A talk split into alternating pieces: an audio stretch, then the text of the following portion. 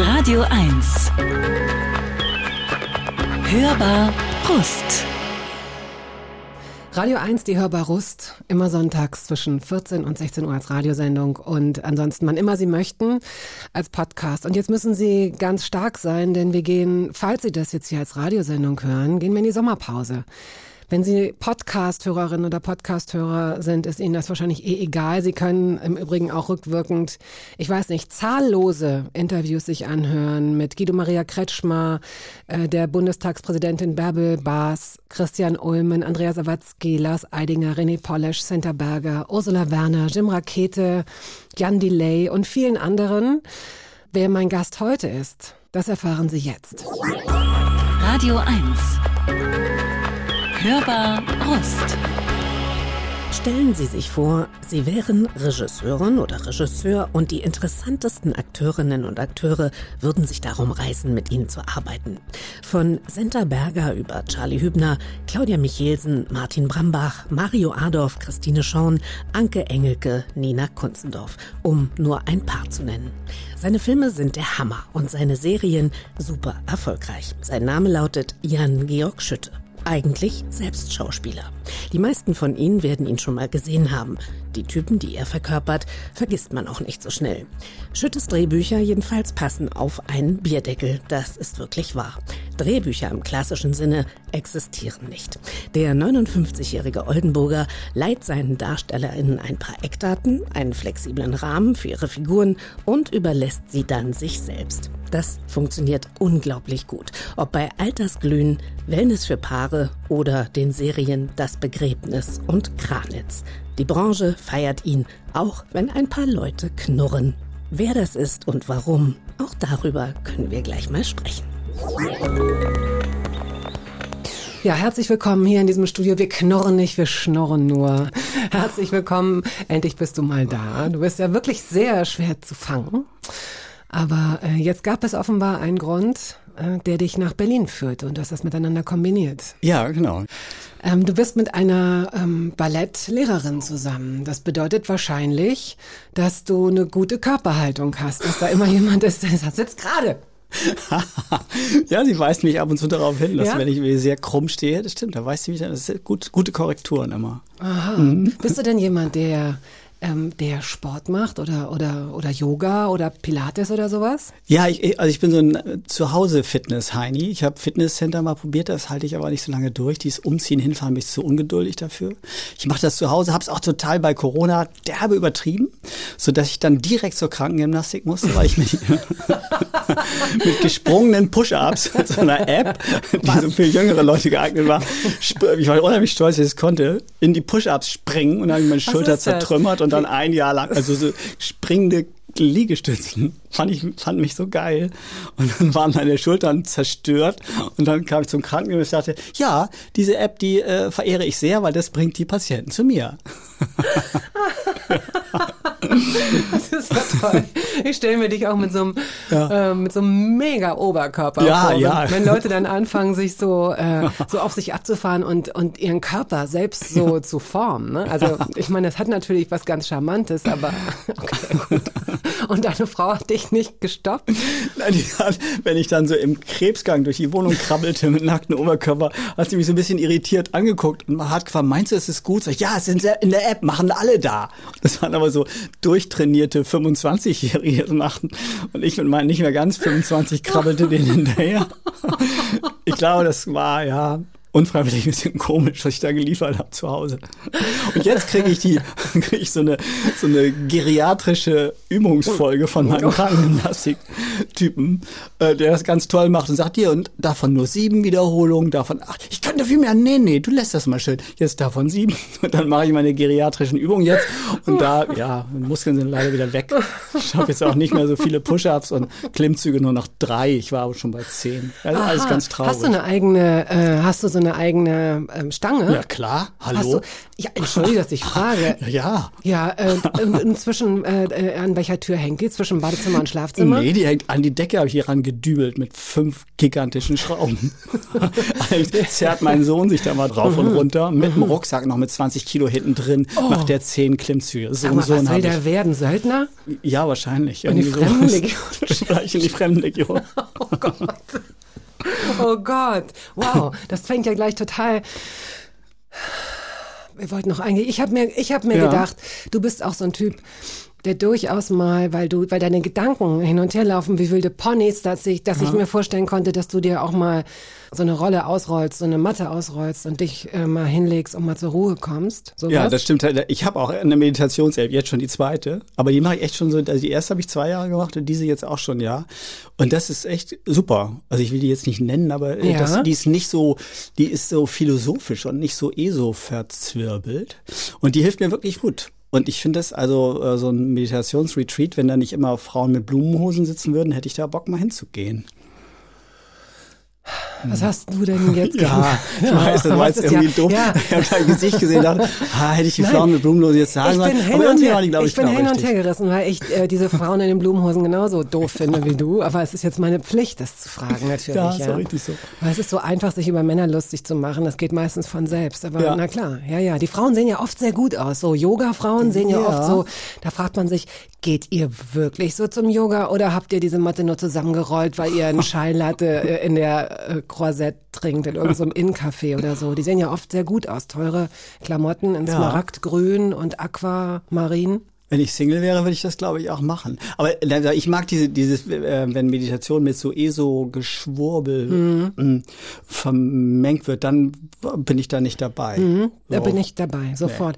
Und was ich noch schwierig finde, das da habe ich mich, glaube ich, neulich schon mal drüber ausgelassen, ist, das ist, ähm, mir ist aufgefallen, dass Stimmen sehr wichtig sind. Äh, Ja. Dass ich, dass ich merke, wenn da eine Stimme ist, eine, äh, völlig egal ob Mann, Männer- oder Frauenstimme, die mir nicht so gefällt oder die zum Beispiel überakzentuiert spricht Ja. oder so, dann kann ich mich darauf nicht einlassen, dann nervt mich das. Bei diesen Apps. Bei diesen Apps. Ja, genau. Das ist bei mir Stimme das A und O dabei. Es gibt viele, die wird von Schauspielern gesprochen, die sich so einen runterholen auf ihre sonore Stimme. Ja, doch, das darf man sagen. Wir gehen ja, Ja, nachher in die. Sommerpause. Wir- Genau. Ich, Und das ist dann ganz schrecklich. Ja. Und da habe ich halt tausend Antennen für geile- Eitelkeiten. So. Und die, die ich da habe, der, das ist auch kein Schauspiel, ist einfach so ein Philosophieprofessor und der spricht äh, das, was er sagen will, sagt Mhm. er. Und äh, findet sich daran wahrscheinlich auch irgendwie gut. So muss er, aber ähm, ja, der, der feiert sich selber nicht so ab. Also er will die Sache vermitteln. Mhm. Was du eben ich. metaphorisch mit sich einen runterholen, das ist Ja. was ganz Natürliches. äh, wir haben ja eine sehr breite äh, Zielgruppe.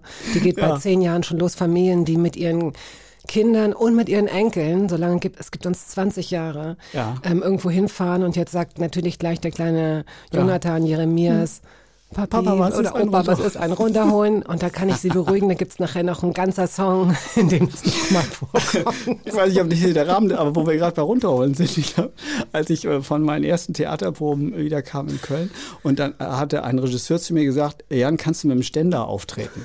Und dann dachte ich so, hm. Und dann bekam ich nach Hause zu meinen sehr bürgerlichen Eltern und saß am Kamin mit meinen, was machst du eigentlich gerade? Ja, ich äh, spiele ein Stück, das heißt, was weiß ich, irgendwas, Shakespeare oder so Gedöns.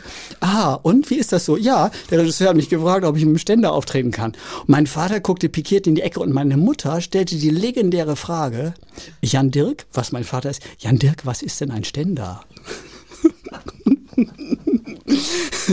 Wo sich in mir eine laute Frage stellte, wie ich denn zustande gekommen bin. Aber das geht, glaube ich, auch ohne Ständerwissen.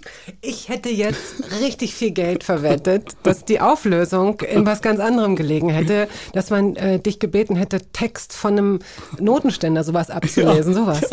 Oh, das Nee. ist aber ganz schön. Das ist ja eine Herausforderung, das mit seinen Eltern zu. Da Das war gar, natürlich pubertärer Quatsch von mir, das da zu erzählen, weil ich, glaub ich ein bisschen auf die Reaktion Bock hatte. Das waren die Zeiten, da konnte man noch schocken. Also konnte auch auf der Bühne mit Nackedei schocken, was ich dann auch prompt machen musste. Pische so. oder so. Ja, der Das ganze ist ja- Kram ist jetzt ja alles ist ja total alles- öde ja, geworden. alles brain. Ähm, Kann man hier machen, alles schon gewesen. Aber damals war das noch nackig auftreten, war noch irgendwie. Hat noch jemand geschrien und jemand türenschlagend rausgegangen, was Ah. natürlich immer ein Adelsprädikat war. Ja, ja, natürlich. Äh, sowas ist gut. Nee, das ist heute Mainstream. Heute ist Ja. es äh, total Avantgarde, wenn Leute einfach so angezogen bleiben Ja. und ihren Text so Genau. runter, runterreden. So, äh, Musik. Ah, ich bin jetzt schon erschöpft. Äh, du hast David Dundas mitgebracht mit Jeans On. Das tut mir ein bisschen leid, Nein, nein, nein, dass ihr den spielen müsst. genau schön. Das ist äh, sehr richtig. Und warum hast du den mitgebracht? Das war tatsächlich die erste Party, an die mich erinnern kann, in irgendeinem Keller von einem Mitschüler. 15, 16 oder so war ich da. Dann haben wir jede Woche dann Partys gemacht. Die begannen so um 17 Uhr und endeten um 21 Uhr, wenn wir nach Hause ins Bett mussten. Und da lief dieser Song Jeans an, ich unheimlich toll fand. Und dann dachte ich, jetzt tanze ich mal. Und hatte gesehen vorher ältere Jugendliche, wie die tanzten. Und den einen fand ich toll. Der tanzte, der stand so breitbeinig und hatte die Hände auf den Oberschenkeln und bewegte sich dazu ziemlich cool. Und dann dachte ich, okay, also die Während Hände, er stand. Also er tanzte sich ja, so, also er, stehend und die Hände waren irgendwie so am Fest. Körper. Und das sah aber geil aus. Dann dachte ich, okay, das ist der Style. Und ich habe das dann auch gemacht und auch die Hände auf die, und ich glaube, es sah nicht so geil aus. Kam hinterher, gab es hier und da so Gekicher. Und das war so mein, ja, Tanzerlebnis.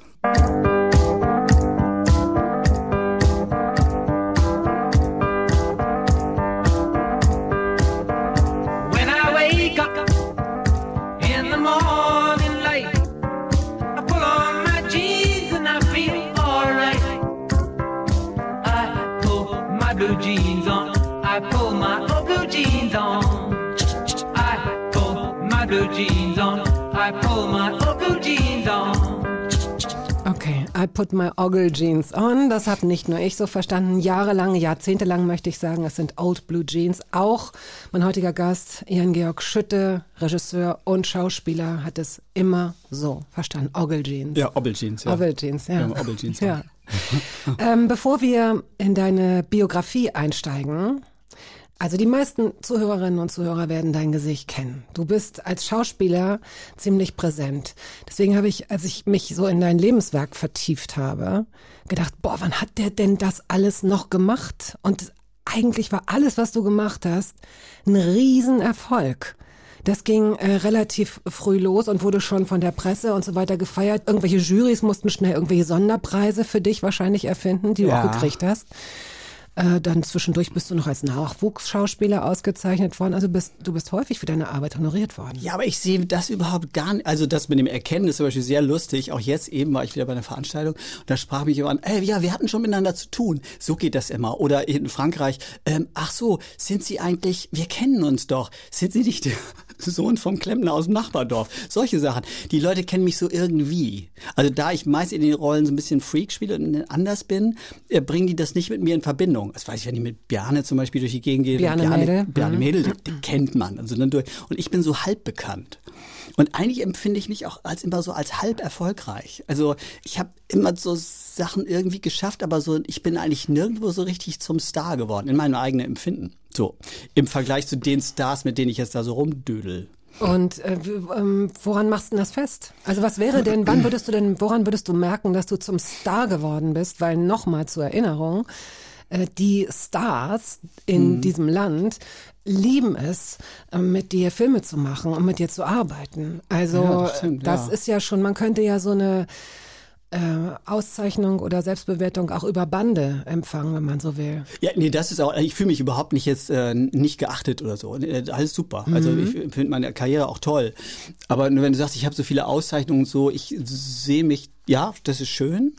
Und ähm, aber es ging nie so richtig ab. Also als, als Schauspieler, ich habe ja, jetzt steige ich schon in den biografischen ein, aber ich war, mir wurde komplette Ungeeignetheit für diesen Job bescheinigt. Von allen Komitees, die es gibt. So, also ich unterstes Komitee noch, sage, lass es einfach, brauchst dich gar nicht zu versuchen. Dann habe ich es irgendwie geschafft, dann habe ich mich hochgearbeitet und dann kriegte ich auch diesen Nachwuchsschauspielerpreis dann und dann landete ich am Thalia-Theater und da bin ich dann aber nie so ganz nach oben gekommen. Also ich, vielleicht ist es so die, die Latte, die ich für mir, schon wieder bei der Latte, ähm, die ich für mich angelegt hatte, weil ich dachte, wenn auf der Bühne, dann äh, will ich auch so wie Eidinger oder, oder, oder wie Jens Harzer oder so Leute, die ich dann, die dann so eine Art von Freiheit oder so eine Art von Ansehen in diesem Stand hatten. Dachte, Das sind jetzt Stars, so. Und das habe ich da nicht geschafft. Können ja auch nicht so viele, so, ne? Aber es hat mich gewurmt.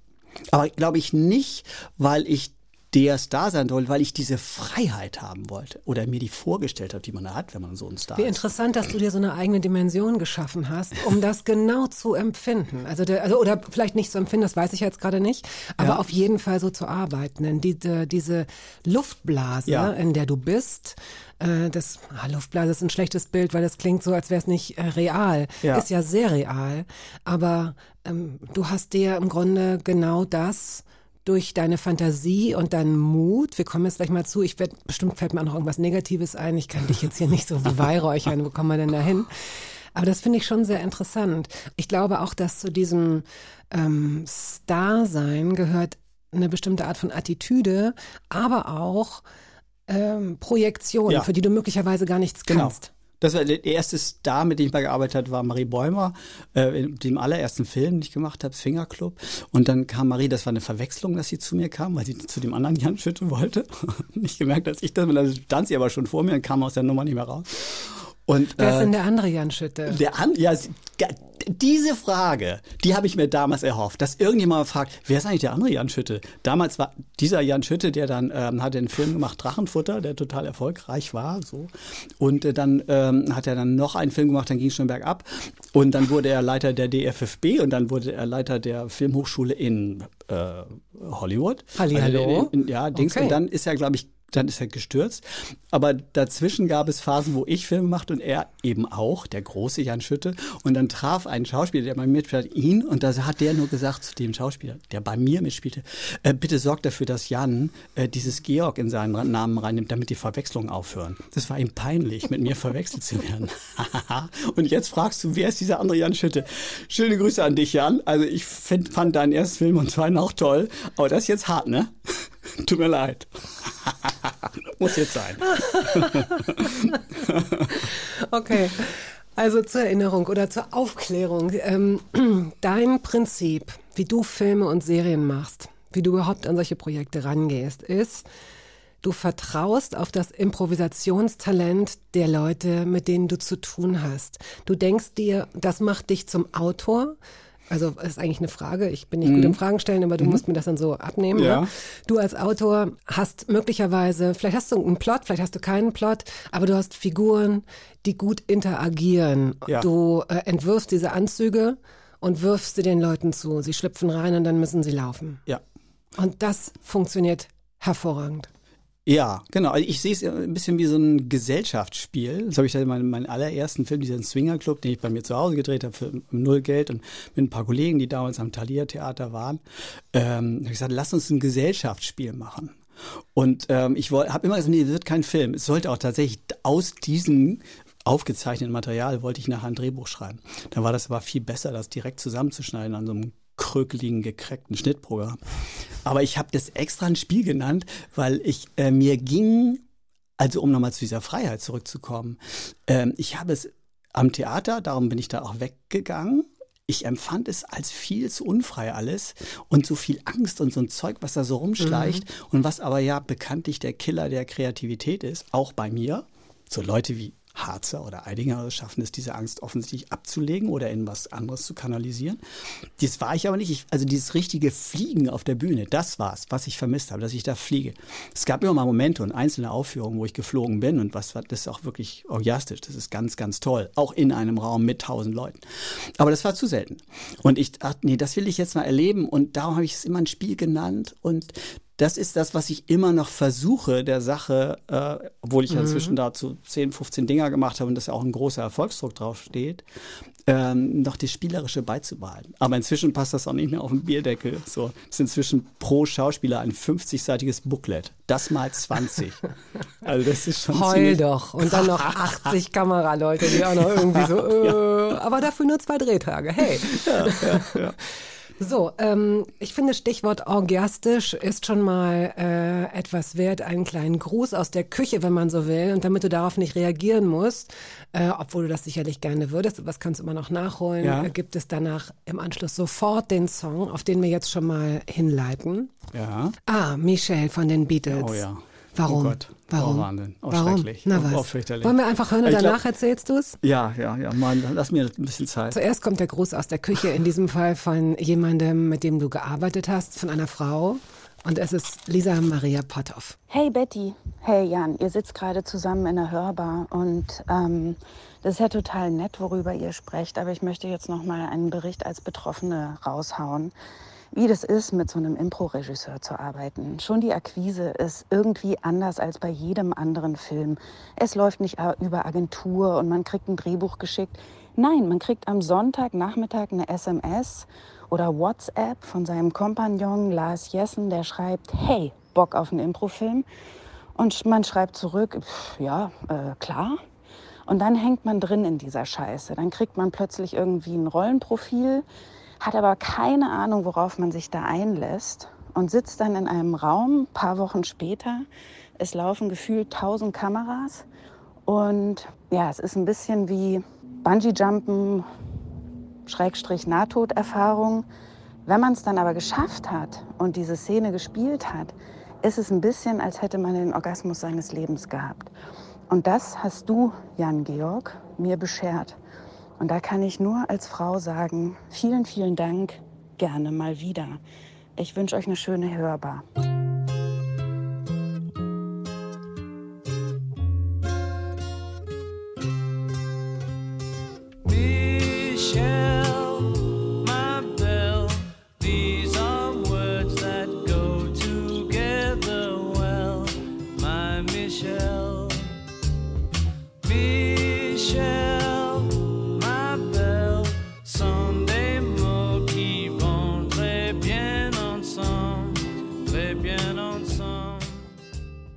Wir wieder. Der Schauspieler und Regisseur Jan-Georg Schütte ist hier zu Gast und es gibt zwei, zwei Dinge nachzureichen, gewissermaßen. Äh, also Michel ist natürlich, das- das war wirklich der Versenker. Das war so unfassbar. Diese Zeit, äh, ich habe, glaube ich, intensiv spät pubertiert und dann gab's das, die, die Mädchen hatten dieses Moschus-Parfüm. Das hat mich komplett fertig gemacht. Soll's ja auch. Oh, das war so geil. Das ist so unglaublich. Und Michel war der Überlänge-Song. Und der, wenn der gespielt wurde, muss dann, dann musste man aber den richtigen auswählen. Das heißt, da musste vorher schon ein anderer Schwurf laufen, damit man, weil man beim ersten Schwurf darf man noch nicht die angebetete auswählen. Das ist zu offensichtlich. Nee, so geht das. Ja, hallo. So. Also musste man vorher einen anderen. Und wenn Michel aber als erstes kam, dann musste man vielleicht doch auf die Wahl, wusste, es geht jetzt so lang. Und dann hing man da am Arm dieses Mädchens und, und roch dieses Moschus. Das hat mich völlig fertig gemacht. Und ich war mega verklemmt. Jetzt kommen wir hier zum Orgasmus von Frau Potthoff. Wenn ich damals gewusst hätte, dass eine Frau in der Öffentlichkeit mich feiert dafür, dass sie ihr den ersten großen Orgasmus beschert hat, das, och Mann, das hätte mich echt getröstet. Das hätte mir über viele leidvolle Jahre wirklich hinweggeholfen. Also, liebe, liebe Lisa, ne, das damals, ja, da wärst du vielleicht gerade drei gewesen, das wäre dann auch nicht so gut, gebe ich zu. Okay, wir finden eine Lösung. Okay. Aha. Wann hast du denn das erste Mal geküsst? Ich stelle solche Fragen normalerweise Ja, nee, nicht. Aber das Nein, im, im aber Grunde ist das die Grundlage meiner ganzen, ich glaube echt, man, man macht ja Kunst aus Leid. Es ist mein, mein persönliches Empfinden. Und ich habe, glaube ich, unter meiner Pubertät und hammermäßigen Verklemmung, ich war so eine verklemmter Kerl, gigantisch. Und was, woher kam das denn? Äh, Ich war christlich vermurkst. Tatsächlich, ich komme aus einem evangelikalen Elternhaus. Meine lieben Eltern können das jetzt, glaube ich, nicht mehr hören. Die leben noch, aber sind jetzt in einem Alter, wo sie sowas nicht mehr hören. Deshalb kann ich das hier sagen. Die haben vieles richtig gemacht, aber auch echt viel falsch. Und dieser christliche Schwampf, evangelikaler, schuldbeladener, sexfeindlicher Schwampf, äh, der ist mir voll reingefallen. Da ich immer schon radikal war, hab, wurde ich dann auch radikal christlich. Und hab Wirklich? deshalb, ja, und habe meine ganze Angst vor dem Trieb in diesen christlichen Glauben reingeschleudert und habe selber betont, dass es eklig ist, äh, irgendwie Sex zu machen. Und ähm, ich war so verklemmt, wo wir gerade bei Ständer sind hier, ne? Ich war so verklemmt, dass ich nicht mal wusste, wie man sich einen runterholt, bis ich 18 war. Ui, so, jetzt okay. kommst du. Ah, ja. ja, Was heißt, jetzt kommst du? Das, das Ja, das kann, ja, es war nur so ein Spruch. Ja, ja. Sag mal, gibt's das Wort Sch- Schwampf eigentlich wirklich?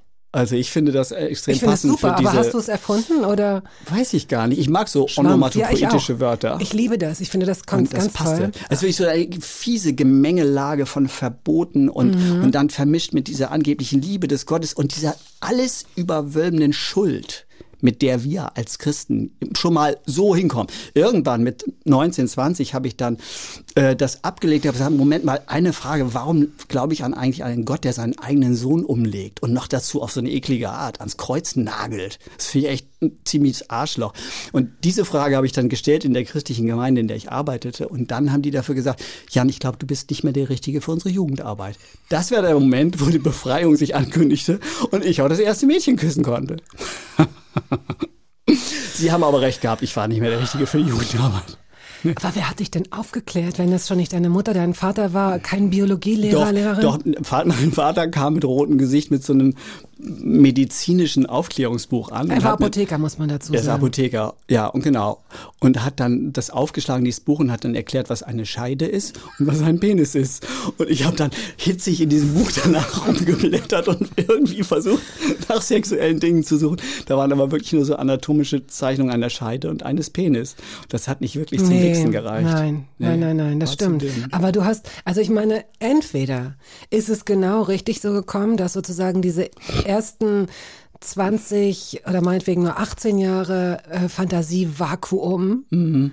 dass die dann explodieren mussten wie eine, wie der Korken aus einer Champagnerflasche, Ja, denn deine ja. Fantasie und Humordichte ist ja schon so, dass man das theoretisch, ich meine, Podcasts werden heute in 1,5 und doppelter Geschwindigkeit abgehört. Im Grunde bräuchten wir so eine halbe Geschwindigkeit für die Bilder, die du an die Wand wirfst, permanent. Also äh, das ist ja schon, man würde jetzt nicht unbedingt darauf kommen, wenn man dich erlebt, dass, dass das die ersten 18 Ja. Jahre deines Lebens waren. Ja, ich glaube auch, da war ziemlich Druck auf dem Kessel bei mir. Also richtig, als kleiner Junge war das, glaube ich, auch krass. Ich bin, habe von der Natur oder wem auch immer ein tierisches Ausmaß Energie reingepumpt gekriegt.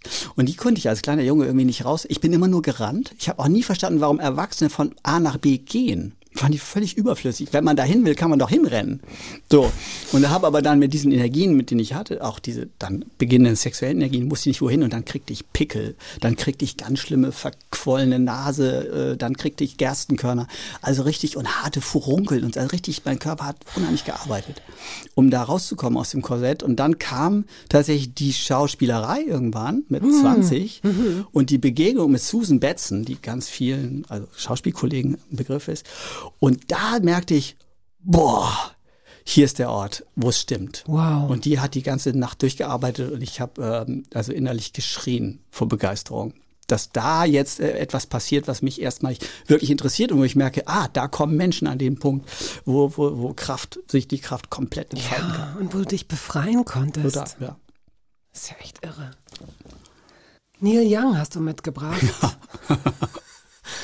Das ist echt äh, eher so eine Boomerliste hier. Es tut mir ein bisschen leid. Nein, das ist alles völlig in Ordnung. Und vor allen Dingen ist die Geschichte dazu so schön. Ja. Äh, out on the Weekend. Ja, genau. Ich habe, äh, als ich dann nach Berlin kam, also direkt von diesem, Sie sind nicht geeignet für die Jugendarbeit-Trip, bin ich dann, ja, dann gehe ich nach Berlin. Das war damals the place to be. Ich meine, die Mauer war da, dass das hier alles geil gebrodelt. Ich, der Junge aus Oldenburg, habe mir hier sofort auf dem einem Flohmarkt eine Lederjacke gekauft, die ganz abgewetzt war und, ähm, glaube ich, auch einen Ring ins Ohr gemacht, versucht schwul zu sein, was nicht geklappt hat. Und dann habe ich Musik gemacht auf der Straße. Äh, Ich war ziemlich gut auf der Gitarre. Warum wolltest du schwul sein? Äh, das musste man damals sein. Alle Heteros waren irgendwie out. Das ist echt lustig, dass das jetzt so wieder kommt.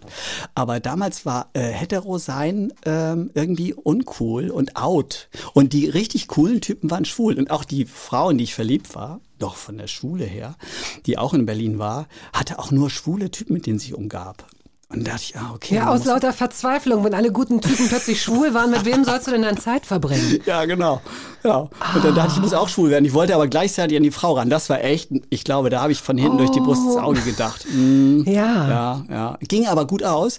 Ich habe sie echt gekriegt. Das war die meine große Schulliebe, die ich dann, als ich sagte, ich will Schauspieler werden und schon die Begegnung mit Susan Betzen hatte, dann tatsächlich sozusagen meine alte Triebstau abbauen konnte mit dieser jungen Frau. Das Oh, war echt- wow. Die echt hatte- großartig. So, aber zu Neil Ja, Young jetzt. bitte. Triebstau.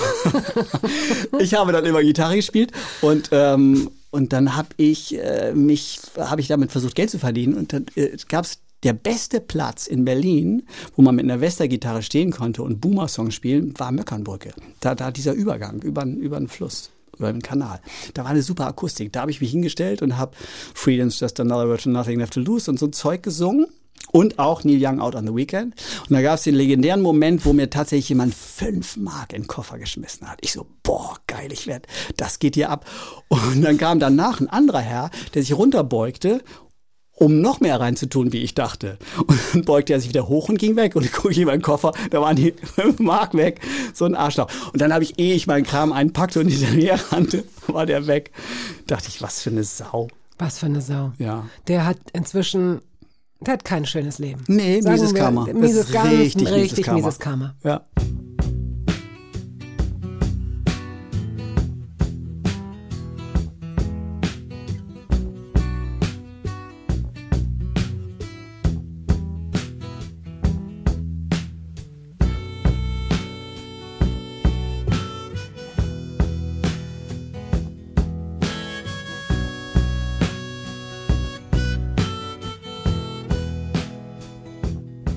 Der Schauspieler und Regisseur Jan-Georg Schütte ist heute zu Gast. Nicht Jan Schütte, es ist Jan-Georg Schütte. Hast du dir auch so ein, äh, so ein Mundharmonika... Ähm, Ja, hatte ich. So, so, so, so ein Ständer, also ein Mundharmonikaständer, ja, hatte ich. Heißt das auch? Ja, wir kommen heute, das Wir ist der nicht Plage. rum, Nee. nee. Ah, und konntest du gleichzeitig Ja, das... konnte ich. Und weißt du immer schon, was ich dich fragen... Ja. Und was will ich als... Nächstes Fragen. Hm, Weiß ich nicht. Ach so, gut, Du das musst schon die Frage mich. dann ansprechen, die ersten drei. Worte. Aber das übrigens zum Thema Improvisation. Yes. Ne? Weil das ist nämlich so, was mir so auf den Sack geht bei geschriebenen Drehbüchern, dass dann Fragen, also man spielt zwei Freunde oder jetzt in diesem Fall zwei Leute, die gerne mit Worten fechten. Und dann wird eine Frage im Drehbuch gestellt, der andere lässt diese Frage durch, weil es ist ja ein Film, man hat ein Drehbuch, und der nächste antwortet nach dem Ende der Frage. Unter Freunden, also Würde man sich ins Wort fallen, wie ich es jetzt gerade mache. Genau. So ist und es. das wird aber so selten getan beim normalen Ja, Dreh. ja, ja. Und darum wirkt es dann oft so nicht wie's Leben. Ja. Ja. So ist es. Und die Frage ist natürlich, äh, wobei die Antwort auch so ein bisschen über allem schwebt wahrscheinlich. Warum ist es so? Also mir ist es damals mit so Hörspielen aufgefallen. Ich, äh, ne, äh, dass ich weiß auch, oder ich habe einen, einen gewissen Verdacht, woran es liegt, weil ich selbst mal versucht habe, synchron zu machen, wobei ich Ja. weiß, da muss man eigentlich äh, Schauspieler, Schauspielerin sein. Das ist schon echt eine sehr, Ja. hm. Aber ich wurde wegen der Stimme ein paar Mal angefragt und dann äh, wurde ich eingeladen, mir das nochmal anzusehen. So. Und da war ich Zeugin, wie ein sehr ähm, verdienter ähm, alter Theaterschauspieler dort Tonregie machte. Und dann wusste ich, da reichten fünf Minuten, um zu wissen, warum es so ist, wie es Ja. ist. Denn er hat immer wieder, nein, äh, nochmal zwischengeschaltet aus der Regie. Kannst du das bitte nochmal genauer so? Das heißt, es wurde so aseptisch, diese Dialoge Ja. wurden so aseptisch aufgenommen, dass ich wusste, woran es liegt. Bei Hörspiel ist es am krassesten, finde ich. Ich habe ja auch ähm, viele improvisierte Hörspiele gemacht, bevor das dann in die Ja. ARD ging. Und das war im Grunde mein Start für Altersglühen. Das hatte ich ja als Hörspiel gemacht. Und da finde ich es besonders, man hört besonders doll, wenn Papier raschelt, nenne ich es immer. Also wenn hier was abgelesen wird. Noch krasser, weil man so nah an der Stimme dran ist. Ist so noch schlimmer, weil man nicht durch Bilder abgelenkt wird, was beim Film.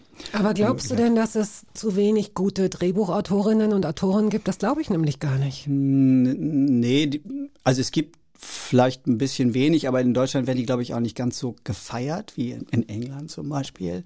Werden Drehbuchautoren noch höher gehandelt. Vielleicht gibt es dadurch wirklich ein bisschen wenige. Aber es ist auch ein Teil der Regie. Also es wird dann so brav immer auf die Schnittpausen geachtet. Ich weiß, das machen viele Kollegen und dann sagen sie aber hinterher, ja, das im Schnitt schieben wir es übereinander. Machen sie aber nicht. Also weil dann doch äh, dafür gesorgt wird, dass alles schön sauber hintereinander erzählt wird.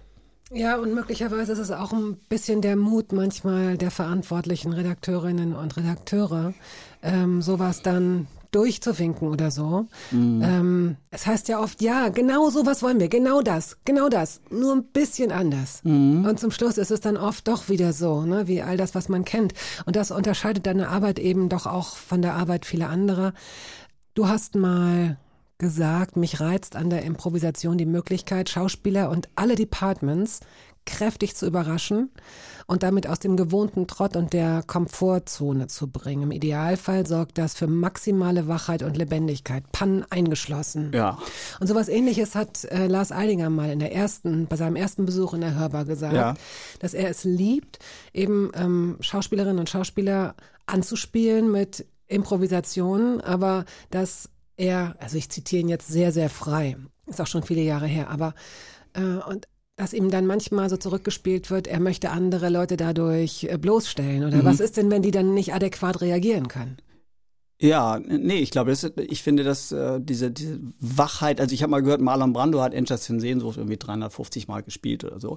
Und er hat es angeblich jedes Mal anders gespielt. Obwohl er den gleichen Text ja hatte. Also äh, insofern hatte er wohl auch das Bedürfnis, ähm, da immer noch so eine Wachheit auf der Bühne zu erleben oder eben Spontanität in den Reaktionen.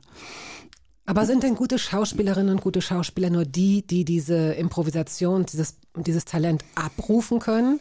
Oder kannst du nicht auch sehr, sehr guter Schauspieler, Schauspielerin sein, wenn du nach vorgegebenem Drehbuch, aber dann auch sehr gut agierst? Ja, unbedingt. Also äh, äh, Bjarne ist ein guter Bjarne Mädel, mit dem ich jetzt ja viel zusammen mache und ich hatte vorher ihn ja kennengelernt bei Tatortreiniger, wo er da die, die Hauptrolle spielte und da haben wir zusammen zweimal durfte ich da mitspielen bei diesem wunderbaren Format geiles Drehbuch von Ingrid Lause und da muss man jedes Komma spielen. So, das ist wirklich, das ist eine andere Art. Da musst du wirklich ganz genau sein und äh, dann so ein, ist das so ein, so ein Rhythmus-Ping-Pong. Also ähm, das ist ein Musikstück, was da komponiert ist. Das muss man auch genauso spielen, so wie die Noten dastehen. So. Ähm, da- das geht auch über den Moment, aber äh, über den Moment der, der gemeinsamen Musikalität, die man da findet. Also ähm, Was ist Und denn dann, wenn es da so eine Disharmonie gibt? Also man kann ja die, man kann ja die Chemie schlecht casten, manchmal, Ja. oder? Ja, das kann man schlecht casten. Aber jetzt bei, bei mir ist es so, dass ich glaube, ähm, ich, ich finde nicht das Wort, ein Schauspieler muss improvisieren können. Es muss einer sein, der den Moment, der passiert, auch als Moment erlebt. Und es gibt sehr viele Schauspieler, die nicht den Moment erleben, weil sie ein bisschen Angst haben, sondern die genau das machen wollen, was da steht weil sie das vorher so geübt haben. Und dann ist dann nicht der Moment, da gucke ich in tote Augen. Und ob das jetzt ein geschriebener Text ist, den sie genauso spielen, aber in diesem Moment auch den anderen nehmen, oder eben eine völlig freie Improvisation, wo sie das den aus dem Moment heraus Text erfinden können, das ist eigentlich egal. Es ist nur einer, der sich traut, den wirklichen Moment live mit dem anderen zu erleben und auf den zu reagieren. Es ist ja die größtmögliche Freiheit, aber eben auch das größtmögliche Risiko. Das heißt, da werden Ja. Leute, die äh, sehr gefeiert sind und sehr etabliert sind, wenn die von dir angefragt werden, wissen schon auch, dass sie was zu verlieren haben, möglicherweise. Ja. Wenn sie nämlich nicht so spontan sind, wie du es dir möglicherweise erhoffst oder das, was du in ihnen siehst. Ja, genau. Und davon haben auch ganz viele Angst. Das war bei diesem ersten großen Ding, da dieses Altersglühen, war das sehr lustig, weil Mario Adorf, äh, ich hatte tatsächlich zuerst Senta Berger im Boot. Was, äh, Was natürlich super ist, wenn du das die war hast. super. Ja, ja, klar. Und, äh, und dann kam Begegnung mit Mario Adolf, die war schon verabredet, der fragte das erst, ist Senta dabei? Dann dachte ich, ah, ja, aha. Und dann wusste ich, jetzt habe ich ihn. Und dann war das sehr lustig, weil er vor dem, und Mario Adolf ist, glaube ich, überhaupt kein Improvisierer. Mhm. Und dann hat er am Abend vorher, traf ich ihn noch so um letzte Feinheiten der Figur. Und dann sah ich, wie er sich das alles aufgeschrieben hat, was er sagen will. Und dachte, ah, nehme ich ihm das jetzt weg? Und sage, Herr Adolf, das, dachte ich, nö, lass doch. Dann fliegt er auf die Fresse. Und das ist gut so. Also, dann und es war genauso, er fing dann an, so Sachen, so seinen Fragenkatalog abzuarbeiten. Und die anderen guckten ihn an. Und dann merkte ich, wie er in Schlingern kam. Und dieses Schlingern in seinem Blick, das war wunderbar. Und machte ihn aber dann auch sympathisch. Ja, ja, verstehe. Da steht so ein Koloss von Schauspiel, also so, so ein, ja so ein Denkmal. Und dann merkt man, der schlingert total. Mhm. Man sieht in den Augen, geht es Wirres hin und her. Und auf einmal wird er total menschlich und schön und für die Rolle super. Ich bin auch wirklich froh, aus irgendwelchen Gründen habe ich all diese äh, wirklich guten und wichtigen äh, Sachen gesehen, die du gemacht hast. Das Ah ja, okay. Alterslöhn, ich glaube auch, dass wir da einen Gast gerade hatten, der da mitgespielt Mhm. hat. Ich weiß es jetzt nicht mehr genau. Es ist so Speed Dating, das war so, es hat, wie du sagst, oder hast es vorhin schon mal kurz erwähnt, einen Hörspielpreis Ja, äh, genau. schon sehr früh bekommen, ARD Hörspielpreis. Und dann hast du es nochmal zu einem Film gemacht, der Ja. mit vielen Schauspielern, also zehn Schauspielerinnen und Schauspielern, die sehr, sehr erfolgreich sind, ähm, Zwei sind, glaube ich, inzwischen schon gestorben. So, es war- ging Ja, um ältere, ältere Personen, die so ein Speeddating machen und sich Ja. treffen. Und du warst da der Veranstalter. Genau. Ich, Oh, es war so aufgeregt. unglaublich. Aber es war dann wirklich richtig Oh, geil. war das toll. Aber der, der, es war eben, wirklich, ich muss dem WDR äh, der danken. Die hatten das Hörspiel gehört und haben gesagt, so Alter, das machst du und das machst du auch hier für die Primetime.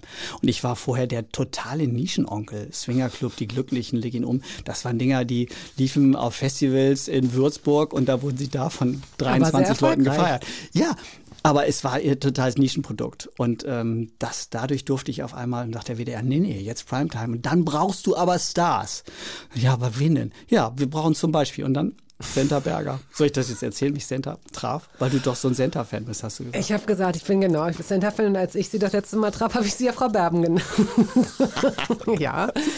Ähm, ich weiß nicht, ich glaube, wir haben die Zeit nicht mehr. Nee. Aber willst, oder ist das eine schöne kleine Geschichte? Also eigentlich ist sie sehr lustig. Ja, los. Also ich als junger, aufstrebender Regisseur, der noch fast nichts Großes gemacht hat, fahre also nach München. Frau, Frau Berger sagt, ja, Sie können äh, bei mir vorbeikommen, zu Hause, privat. Oh. Ich stehe da, Gartentor, so ganz weit entfernt vom Haus, so ein Tor, so ein, so ein eisernes, Glocke läuten.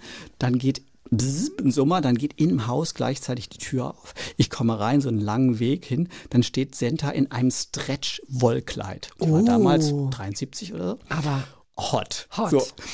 Ja, Herr Schütte, kommen Sie doch rein. Mhm. Und dann kam ich rein, dann guckte sie mich an, hm, Sie brauchen was zu essen. So. dann bat sie mich in ihr Wohnzimmer ran, voll mit Devotionalien von tausend Sachen von ihrem Mann und so. Und stellte der mir noch ein, lebt. der, noch lebt, genau.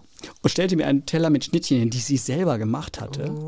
Mit Mayonnaise und allem möglichen. Und dann biss ich in das erste Schnittchen. So, Herr Schütte, dann erzählen Sie doch mal, was Sie da vorhaben.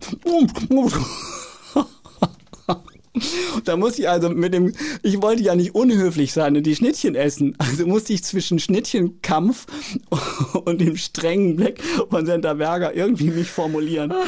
Und spretzelte also mein, meine Vorstellung dieses Films raus. Und dann blieb danach eine längere Pause, guckte mich streng an. Ich dachte, okay, Schütte, du hast verkackt. Das Ding kannst du vergessen.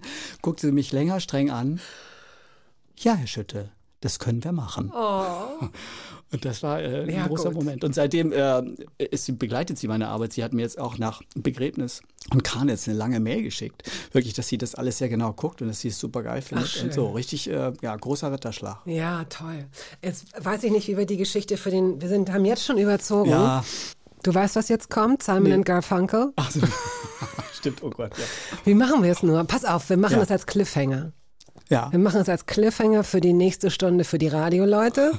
Und wer den Podcast hört, dem ist es eh egal, weil das fließt alles ineinander über. Ja. Der Regisseur und Schauspieler Jan-Georg Schütte ist heute hier zu Gast.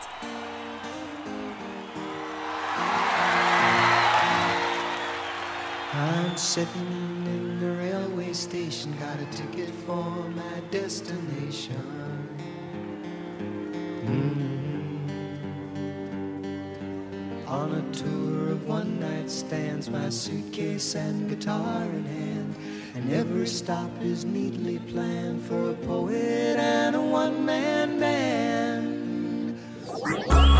Radio 1.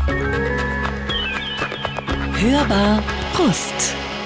Der Regisseur und Schauspieler Jan-Georg Schütte ist heute zu Gast und ähm, wir haben einen windigen, schlüpfrigen, auch schon wieder leicht sexualisierten Cliffhanger zum letzten Song.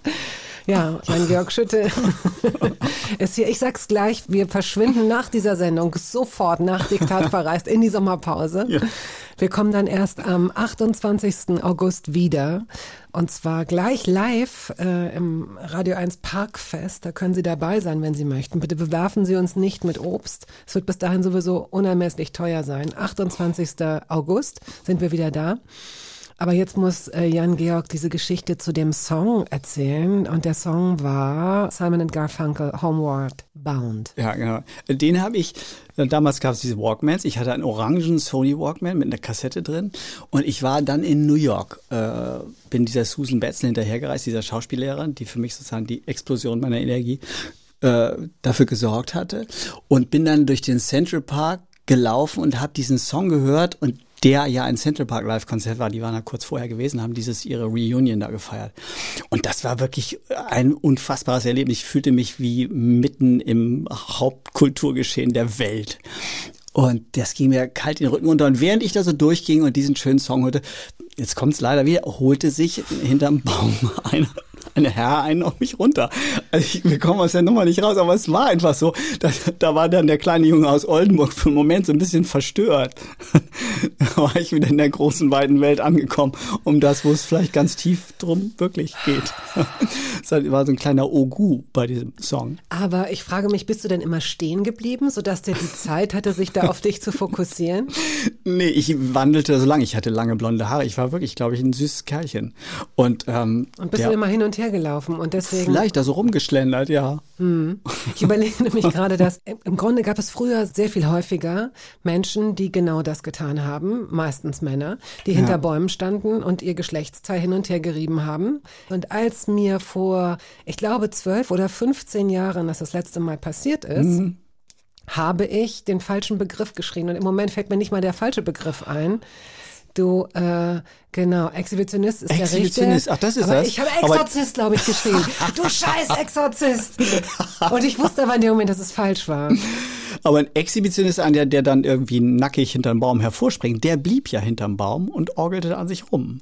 Was ich dann einigermaßen rücksichtsvoll fand. Trotzdem war ich natürlich verängstigt. Ne? Ja. Gehst du durch so einen Park und äh, steht da ein Ich will das auch, Typ. also das ist jetzt wirklich nicht die Stelle, um sich richtig legitim lustig zu machen. Nee. Ich habe nur überlegt, warum es äh, ähm, zurückgegangen ist und Ja. das wird wahrscheinlich an der Online-Pornografie äh, liegen, ne? dass, Ja, dass sich genau. alle in ihren Zimmern und Kellern ein runterorgeln oder wie auch immer du das gerade genannt hast. Pfui, pfui, pfui. So freizügig sind wir sonst nicht. So sind die Leute, die 1962 um den Dreh in Oldenburg Mhm. zur Welt gekommen sind. Dein Vater, wir haben ihn vorhin schon. Im Grunde ist es Quatsch, jetzt deine Biografie rückwärts Ja. aufzurollen. Wir machen es trotzdem. Ja. ja. Apotheker. Ähm, wäre aber lieber Arzt oder Psychologe geworden. Ja, genau, genau. Hat dann auch als ähm, Ehetherapeut gearbeitet. So. Mit deiner Mutter zusammen? mit meiner Mutter zusammen, wobei sie dann auch lustigerweise die Therapieausbildung abgebrochen hat. Und da sagte auf die Frage von uns drei Kindern, warum hast du das denn abgebrochen, Mami? Hat sie gesagt, dann wäre unsere Ehe kaputt gegangen. Oh. So, ja, das war dann irgendwie schon so ein, so ein kleiner Moment der Offenheit. Und ich, ah, okay, man darf nicht zu viel drüber nachdenken. Die waren halt mega konservativ und die Rollen waren auch ganz klar verteilt. Mein Vater auch so ein bisschen patriarchisch und so. Und meine Mutter dann musste sich dem unterordnen, wobei der das hat derbe gekracht zu Hause. Das war ein ziemlich emotionales Zuhause. Die Türen flogen. Aber alles unter dem Deckel dieses christlich-konservativen Leitbildes. Und so war auch diese Eheberatung, die er gemacht hat. Das war so eine christliche Beratung. Das heißt, Trennung war gar nicht inbegriffen. Das durfte nicht sein, bis dass der Tod euch scheidet. Wird schwierig dann zu beraten. Wie ist denn, äh, aber lustig, Kranitz, kleiner Verweis Ja. zu deiner erfolgreichen, sehr, sehr erfolgreichen Serie, in der du Ja. auch die Hauptrolle spielst, in der du Regie führst. Äh, eigentlich alles Allmachtsfantasien, das Ja. bist alles du. du total. lebst das total aus, alles. Äh, Deine Mutter hat ja als Fotografin gearbeitet. Das klingt so fancy, das klingt so Ja. verrückt und undogmatisch eigentlich. Die wollte Fotografin werden, also hatte ihre Ausbildung in Wien gemacht und schwärmt auch immer noch von Wien und war eine sehr schöne Frau. Sah aus wie Maria Schell, wirklich original so. Wurde auch manchmal mit äh, Frau Schell und so angesprochen. So, und ähm, war aber weit davon entfernt, weil sie überhaupt ganz wenig Geld hatte. Und hat dann da dieses Fotografiestudium gemacht und dann hat sie aber meinen Vater kennengelernt und dann wurde das sofort, das, ich meine, das waren die 50er, ne? Das äh, sieht man jetzt auch bei Kudam, dieser Serie, das wurde dann weggeschmissen, der Beruf. Dann hat sie drei Kinder gekriegt und dann war das over. Aber dieser ja, ist wahrscheinlich schon ein kleiner Kunststau in meiner Mutter gewesen. Vielleicht hat sich der auf mich übertragen. Also, wobei sie ansonsten künstlerisch echt nicht so. Es ging immer nur mit, ähm, wer tritt da auf. Es ging eigentlich immer nur um Namen. So. Und mit wem spielst du und wer ist was? Also es ging immer eigentlich nur um Ruhm und Namen. Aber die Sache an sich, ich habe euch ganz viel äh, Musik gemacht als Pubertierender. So mit 15 fing ich an mit der Gitarre. War auch ziemlich gut, also habe so komponiert dafür und man wollte mein Leid so in die Welt rausklimpern, so ganz leise. Und das hat sie also, mh, überhaupt nicht verstanden. Also es war so, äh, du hängst so depressiv da und klimperst rum. Aber wenn das andere gut fanden, dann wurde es gefeiert. Und dies, was andere gut finden, das war, das durchzog das leider ein bisschen, auch später in meinem Leben. Ja, kann ich verstehen. Und wie hast du das als Kind wahrgenommen, würde mich mal interessieren, mit den knallenden Türen. Nun ähm, ist so eine leichte Eintrübung in der, in der Beurteilung der Situation, weil das eben, wie du sagst, so extrem äh, christlich, so überladen war sowieso. Aber mich würde mal interessieren, die meisten ähm, Kinder sollen ja davor bewahrt werden. Das heißt, Streits werden oft äh, hinter verschlossenen Türen geführt. Man spürt als Kind ja oft aber so eine Spannung und kann es dann nicht zuordnen. Ja. Wenn es aber offen ausgelebt wird mit Schreien und Türen knallen und dann auch vielleicht wieder vertragen und wieder Ja. Ruhe, äh, hat dich das belastet, dieses emotionale, äh, laute, Streitende oder fandst Also ja, ja schon. Also dann saß ich, ups, saßen wir drei am Tisch, guckten alle. Aber irgendwie fand ich, also ich glaube, das war gut. Das, das kam gut raus. Also es war auch nie, ich meine, die haben sich nicht gegenseitig geschlagen und den ganzen Kram. Da wurde eine Tür geballert und dann haben sie sich auch wieder vertragen. Also ich finde, das haben sie gut gemacht. Legendär war auch, meine Mutter hatte immer eine frische Tischdecke und wenn gekleckert wurde, gab's Ärger. Die frische Decke. Und als sie wieder mal die frische Decke sagte, nahm mein Vater die Tomatensauce und legte den Deckel und schmierte die ganze Tomatensauce komplett. Das war ein triumphaler Moment. da haben wir drei Kinder innerlich, aber keiner hat laut gejubelt. Wir merkten so, oh, oh, das ist jetzt schwierig. Oh, oh, oh. Aber ich finde, das ist ein Oh, was Für eine Highlight. Szene. Das was ist ein für eine Highlight. Szene. Ja, ja. Sowas kennt man nur aus wirklich guten Filmen. Ja, Ja, ja. tatsächlich. Oh, schön. Ähm, wir haben gleich noch was für dich. Wir haben gleich noch eine kleine Grußbotschaft. Oh, da freue ich mich sehr drauf. In the Death Car hast du mitgebracht aus dem Film Arizona Mhm. Ja. Dream. War für mich ein äh, großartiger, hat mich, ich habe den total, ich habe Kusturica eh genossen, der Time of the Gypsies und alles kam und dann kam Arizona Dream und ich hatte, das war, ich war in Rostock am Theater, das war eine mittelgeile Zeit, aber es war das einzige Theater, was mich genommen hat und äh, da lernte ich dann äh, meine jetzige Frau Simone kennen und das war ein ständiges Trennen und wir zusammenkommen und trennen, weil es waren echt zwei Welten. Es war, ich war kurz nach der Mauer dort und das war wirklich eine komplett fremde Welt, der Osten. Das war so schräg, dieses Rostock, die zerschossenen Fassaden und ich als Wessi konnte da wahnsinnig auftrumpfen mit langen blonden Haaren und schon mal Englisch in, in Amerika gewesen. In schon New mal York vor allen Sogar Dingen. Mhm. da in Paris Englisch sprechen können. Da war ich so ein bisschen so der King. Gleichzeitig gab es aber auch echt einen harten Clash der Kulturen. Und die Frauen fanden aber die Wessis dann toll, so, also mich eingeschlossen. Und so konnte ich mir diese entzückende Tänzerin abgreifen, die noch verheiratet war. Oh, mit einem Schornsteinfegermeister und einem ziemlichen Handballstar. Oh, das hätte schief gehen können. Warum kann der nicht einfach Ja, nee. IT-Berater Nee, gewesen war, sein? nee, der war echt auch Schornsteinfeger und Handballstar. Ja, ja, genau. Das war echt eine harte Kombination. Und die ich. Und dann haben mir meine Eltern zu Weihnachten so ein aufblasbares rundes Paddelboot geschenkt. Warum alt auch warst immer. du? Ja, ich war 22, ich war, nee, ach, ich war 29. Kann man, keine Ahnung, wie sie auf dieses fancy Geschenk gekommen sind. Aber ich weiß nicht, die dachten, Junge, mach was aus dir. Also haben wir diese Paddelboot in den Kofferraum geschmissen und sind dann damit zu den Seen gefahren, die da alle so unberührt waren. Diese mecklenburgischen Seen waren damals ja noch toller, als sie sowieso jetzt. Und sind dann mit diesem Boot darauf rumgegondelt und das Boot war wie ein schwimmendes Pipi Langstrumpfbett. Und wir haben uns, ja, jetzt kommt es leider wieder, ich komme nicht drum rum, wir haben uns echt die Ohren weggevögelt auf diesem Boot. Oh Gott, das war einfach wunderbar. Das ist, es gibt nicht Sinn, es war der tollste Mai, den es je gab. Das muss, ja, also, ja, vor vielen, vielen Jahren. Ein ganz toller Mai. Es war warm und wir sind auf diesen Seen rumgeplätscht in diesem fahrenden Bett und dann haben wir da immer gevögelt, in den Schilfgürtel gefahren und dann danach ins Wasser und wieder geplanscht und das war einfach, es war unfassbar sinnlich und ich glaube, das ist echt die Grundlage für unsere Beziehung gewesen. Sonst hätten uns das, äh, das ist so, so, so eine magische, erotisch-sinnliche Dröhnung gewesen. Ich glaube, deine Frau ist wahnsinnig dankbar dafür, dass du das jetzt hier einfach so preisgibst. Diese Offenheit ist wunderbar. Wirklich. Ja, Überlegst du, ob du es bereust? Nee, nee, nee, nee. Das, also das feiern wir beide, diese Zeit. Das war Okay. wirklich ganz toll. Heute in der Zeit, in der es so viele Drohnen gibt, ist sowas wahrscheinlich gar nicht mehr möglich. Wäre schwierig.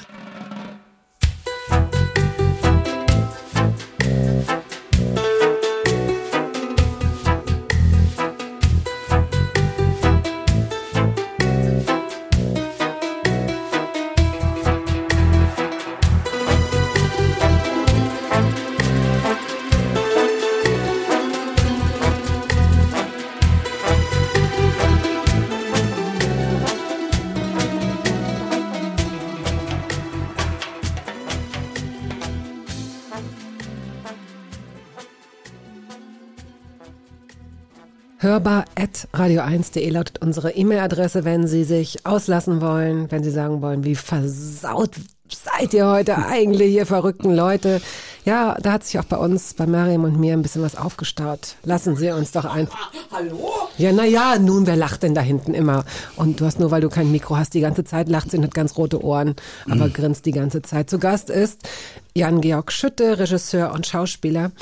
Und äh, das hier ist die letzte Sendung vor der Sommerpause. Wir kommen erst am 28. August wieder und zwar sind wir dann live im Park. Kommen Sie einfach, wenn Sie Lust und Zeit haben, kostet auch nichts. Ähm, da haben wir gerade über das Bötchen gesprochen. Ähm, äh, da, wo du groß geworden bist, In Oldenburg. in, bist du in Oldenburg äh, Ja. im Stadtzentrum sozusagen. So schön Randgebiet, Ja. so kleine Eigenheimchen. Da so. gibt es ja in, in, in einer Sackgasse. Sackgasse, Ja, genau. da konnte man sicher spielen ja, da super. draußen. Ja, herrlich. Und hattest du gute Freunde in der Nachbarschaft? Ja, hatte ich. Äh, Magge und äh, ah, ah, ja, wie denn der andere? Oh fuck. Frank und Magge auf jeden Fall waren ganz wichtige, aber es gab noch einen anderen, der kam, stand immer vor der Tür und sagte, ist Jan da? Und dann gab's doch Toffi, Thorsten Fiechner, der mit einem neuen Parker kam und meiner Mutter bei der Gartenarbeit helfen musste. Und dann den Parker komplett versaut hatte. Oh nein. Und dann da stand und sagte, meine Mutter wird ein bisschen ärgerlich sein. Das wurde dann zu einem geflügelten Wort bei uns zu Hause. Also es gab durchaus Humor. ähm, aber es wurden alle, mussten immer mitarbeiten. Hattest du auch einen Parker? Ja, dann später hatte ich auch einen Parker. Und was stand da drauf? Oder hattest du auf, auf Näher? Hast du was selbst draufgeschrieben? Zu dem Parker war ja das Allerwichtigste, man musste einen Parker kaufen mit Deutschlandfahne und die runterreißen. Dass dann diese kleine dunkle Stelle unter der Deutschlandfahne war. Weil Deutsch, für Deutschland zu sagen, ging ja gar nicht. Und ähm, das hatte ich bestimmt auch, diese Fahne. Die, nee, ich war nein, ich war eben nie so, ich war modisch ein bisschen weit hinten. Ich hatte, ein, vielleicht. der hatte erst gar keine Fahne drauf. Und darum hatte ich diesen dunklen Fleck nicht. Dann habe ich erst kapiert, dass der dunkle Fleck aber der eigentliche. Kick ist. Und dann ja, war es auch schon zu spät, da hatte ich den Parker schon. Und hast du, ähm, das ist jetzt eine kurz eigentlich eine ernst gemeinte Frage. Hast du mit, also wenn du so viel gebetet hast, hast Ja. du mit Gott gesprochen? Ähm, hast du so hier, ich komme irgendwie nicht klar, ich verstehe das eine oder andere nicht, oder waren die Gebete, die du gesprochen hast, die Gebete, die man kennt, so diese Nee, nee, ich, nein, ich habe äh, richtig das äh, frei gebetet. Aber der hat halt nie geantwortet, das ist das Problem. Ne? Das war ein bisschen einseitig, die Kommunikation. Aber ich habe da auch meinen Kummer so rausgesprochen. Ähm, ich will jetzt auch gar nicht, ähm, was dagegen beten, ist für viele Leute ganz toll und wichtig und so. Für mich war es falsch, weil ich mich sozusagen aus der Welt immer weggebeamt habe. Und ich hätte, äh, ehrlich gesagt, besser Mädchen unterm Pullover gehen sollen, als irgendwie Gott fragen, ob man das darf oder nicht. So, weil die Mädchen haben ehrlich gesagt darauf gewartet. Und dann der andere Junge, der hier unter Pullover gegangen ist, der hat das Rennen gemacht. Und ich ja, hing in der Gebetskammer. da, da holst du dir Rat bei jemandem, der die unbefleckte Empfängnis irgendwie propagiert. Wirklich, in dem Punkt ist es kein guter Ratgeber, wirklich nicht. Hat, deswegen hat er auch geschwiegen. Deswegen hast du nie ein Zeichen bekommen wahrscheinlich. Nee, genau. Aber wie kamst du denn dann dazu, dass die Schauspielerei, wie, wie bist du zu dieser, wie hast du diese Frau kennengelernt, die dich so entzündet hat, diese Schauspiellehrerin? Wie kamst du denn dazu oder darauf zu glauben, dass du jemand wärst mit Talent für Schauspielerei? Ich glaube, es war Berlin. Also wirklich dieser Kick nach dem Zivildienst, den ich in Würzburg gemacht habe, bei dieser Gemeinde da, dann weg nach Berlin. Und Berlin war damals wirklich so ein Kessel voll mit Leuten, die Kreativität suchen. Dann habe ich erst eben Musik gemacht, dann habe ich gemalt, weil ich habe mich in der Kunsthochschule beworben, hatte null Begabung für Malerei. Aber ich war hier äh, ganz um die Ecke äh, in so einem Atelier, da, da durfte ich malen. Riesige Leinwände hat hingestellt und hat mir das beigebracht. Das war toll. Die, die Stadt war so voll mit Anregungen. Dann wollte ich studieren, wie sich das gehört, irgendwie Pädagogik, lief dahin in die Uni, habe einen Tag Uni gemacht und gemerkt, das ist so scheiße schlapp hier. Das mache ich nie wieder. Bin weg, habe sogar noch ein Referat mitgenommen, weil sonst keiner hier geschrien hat. Fritz Zorn Maas. Weil das ein tolles Buch war, dachte ich, okay, das tut mir jetzt echt leid für den Prof, dass keiner es machen will. Ich mache das. Und wusste aber, ich werde hier nie wieder hingehen. Und dann kam irgendwie dieses Schauspielerzeug auf. Das war unheimlich in, in diese Workshops zu gehen. Und dann war ich erst beim Matthew Anden, das war dann so mittelgeil. Und dann erzählte einer von Susan Betzen, wo ich dann 18 Uhr sollte der Workshop losgehen. Da stand ich vor der Tür mit sieben anderen Hanseln. Und dann standen wir bis 23 Uhr vor der Tür, hätten drinnen schreien und tönen, weil die hat überzogen mit dem Workshop davor. Und ab 23 Uhr kamen wir dran, bis morgens um fünf. Wow. Und, dann, und das ging zwei Wochen lang so. Und ab morgens um zehn kamen wieder die anderen dran. Also zwischen fünf und zehn hat diese Frau Pause gemacht. Die war wie besessen davon, mit uns jungen Leuten äh, nach der Wahrheit zu suchen. Und äh, da merkte ich, ja, das hat mich so angefasst. Ich glaube, ich war gar nicht so begabt für die Schauspielerei, sondern ich war begabt für Menschen, äh, äh, Menschen erforschen. Also ich glaube, das war das, was mich angefasst hat. Menschen auf den Grund kommen, also mir, aber auch anderen, dazu mal zuzusehen, wie sie in sich den Grund und die Wahrheit entdecken und das rausschreien oder heulen oder sowas. Einer musste sogar mal kotzen auf der Bühne. Da bin ich dann eingeschritten, habe zu Susan gesagt, that's not fair und so. Und dann hat sie mich angeschissen, Jan, shut up! Und das für, sorgte wiederum dafür, dass sie am Ende gab es eine Feedbackrunde. Ich mit pochendem Herzen, fuck, jetzt sagt sie mir, du bist eine Niete, sagt sie, Jan, You're gonna be a director one day, Wow. but you need 25 years on stage. Und original, so ist es gekommen. Ich war 25 Jahre auf der Bühne und dann habe ich meinen ersten Film gemacht. Susan, Gott. Abgefahren. Echt abgefahren, wirklich abgefahren. Die hat gesehen, dass ich sozusagen für die Gruppe verantwortlich. Sie hat mich angekackt Ja, ja, dafür, ja, weil sie der äh, Leader der Gruppe war. Aber sie hat gesehen, dass ich, die anderen haben sich nur auf sich konzentriert und dann kotzt er halt, das ist sein Problem, dass ich sofort irgendwie die Verantwortung für die ganze Gruppe übernommen habe, weil mich der Raum an sich interessiert hat. Das ging gar nicht so um das, hä, macht er jetzt große Kunst, sondern ich spürte, hier sind zehn Leute auf einem Haufen und hier brennt die Luft. Hier geht's wirklich um, um unsere Seelen, um, um, um die ganze Kraft. Und das hat mich so angemacht, dass ich das nicht aushalten konnte, dass einer jetzt ja. zu weit getrieben wird. Und da habe ich eingeschritten und das hat sie gemerkt. Finde ich interessant, weil in äh, Theater, auf Theaterbühnen oder Theaterregisseure ja nach wie vor und nicht zu Unrecht den Ruf haben oft, also gerade auch äh, männliche, wobei hier in gerade in Berlin gibt es auch ein, zwei Frauen, äh, denen dieser Ruf auch vorauseilt, die sehr, sehr streng und ungerecht oft äh, agieren offenbar. Und wo sich dann Schauspieler unsicher sind, ob sie da einschreiten sollen oder nicht. Also wenn vom ganzen Ensemble ein Mensch dann da so zusammengestaucht wird. Das kann ich so. nicht ertragen. Das hatte ich in Köln dann auch mit jemandem, Regisseur, der da das, das so neigte, vor allen. Eine Schauspielerin, die auftrat und die sollte Sommernachtstraum, ein albernes Stück. Da, äh, und dann sagte er, ja, wenn du so kommst, wie soll sich denn dein Partner da sexy finden? So ein arschiger Kommentar und da bin ich, habe ich den auch total angekackt und das war dann die Trennung von Köln auch. Da merkte ich, Ah ja, jetzt gehe ich okay. da weg und ähm, das macht mir keinen Spaß mehr. Also wenn hier öffentlich gequält wird, sowas kann ich nicht ertragen. Das finde ich auch völlig Aber dafür werden die ja oft gefeiert. Das sind ja oft dann Ja. auch so, ja, das ist so. Genie und Wahn und der ist halt Arschloch. so und so, ja. Nee, einfach nur Arschloch, und äh, eigene Komplexe auf andere abladen, finde ich, hat nichts zu suchen in der Kunst. Love me tender. Das ist ein guter Übergang. Das hast du gesungen mit deiner Frau. Ja, ja, ja. Das war ein großer Moment. Wir haben äh, dann irgendwann tatsächlich, kam meine Frau kam vom Steuerberater wieder, als ich im Thalia Theater engagiert war und erstmal ich ganz gut Geld verdienen. Der sagt sie, du, der Steuerberater hat gesagt, wir sollen heiraten. Das war der, na, ein mittelromantischer Heiratsantrag. Dann ja, okay.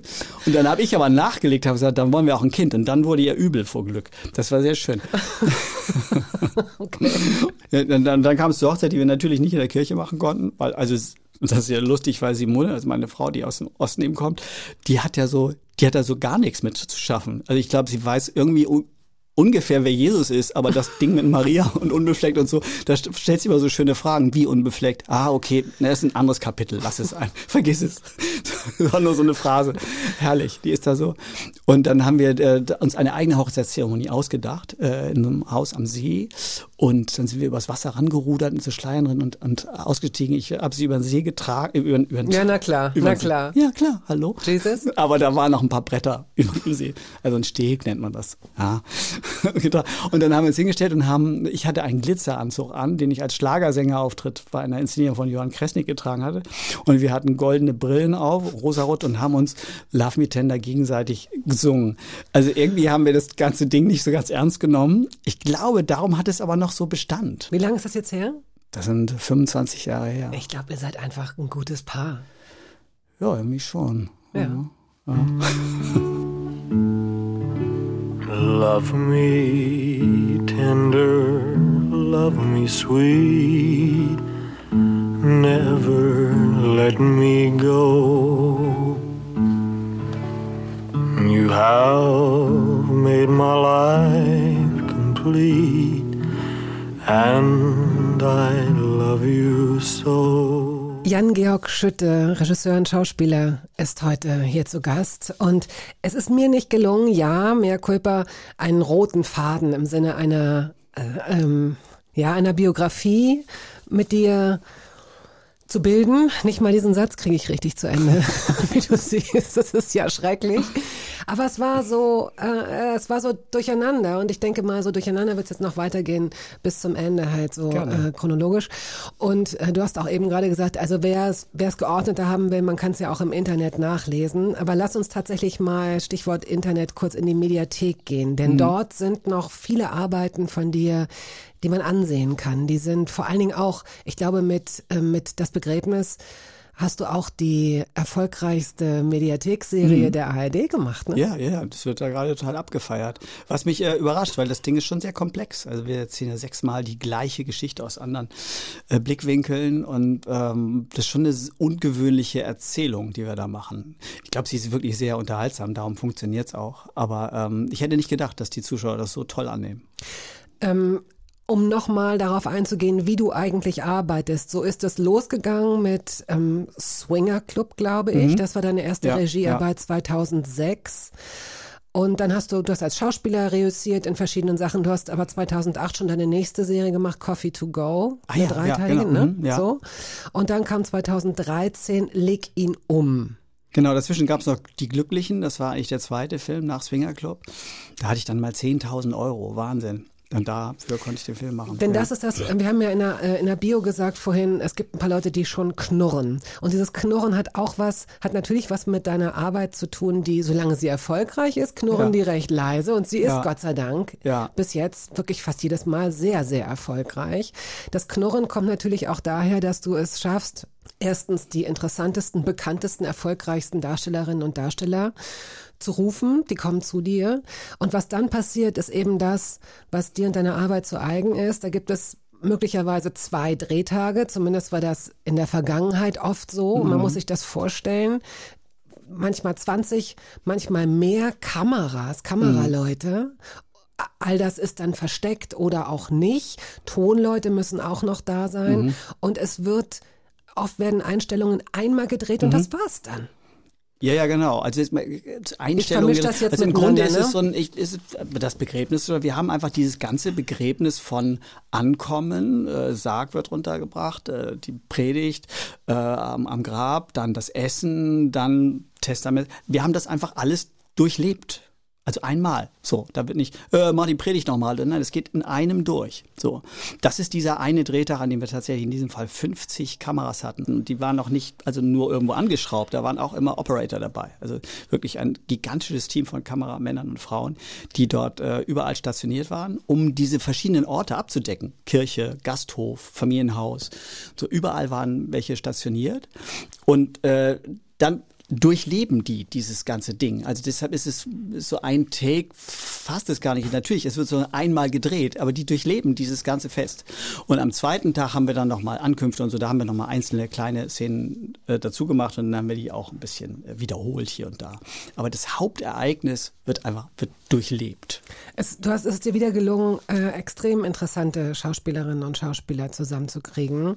Es sind so, so viele Sachen, auf die wir auch gar nicht leider zu sprechen gekommen Ja. sind. Altersglühen war das, was wir vorhin angesprochen Ja. haben. Dann gab es ähm, Wellness für Paare. Ja. War auch eine große Freude. Äh, ich glaube, da hatten wir Sebastian Blomberg äh, zu Gast, der mitgespielt hat. Ähm, Bjarne Mädel, Anke Engelke, Martin Brambach, Gabriele Maria Schmeide. Ähm, Brambach ist ja so jemand, mit dem du auch irre gerne arbeitest. Ja. Und wer fast immer dabei ist, ist Charlie Hübner. Hier ist ja, Ja. auch ein ganz ungewöhnlicher, außergewöhnlicher, toller, fantasievoller Schauspieler. Ja. Und äh, wir haben da mal äh, was vorbereitet. Oh. Ja, du, hier ist Mario.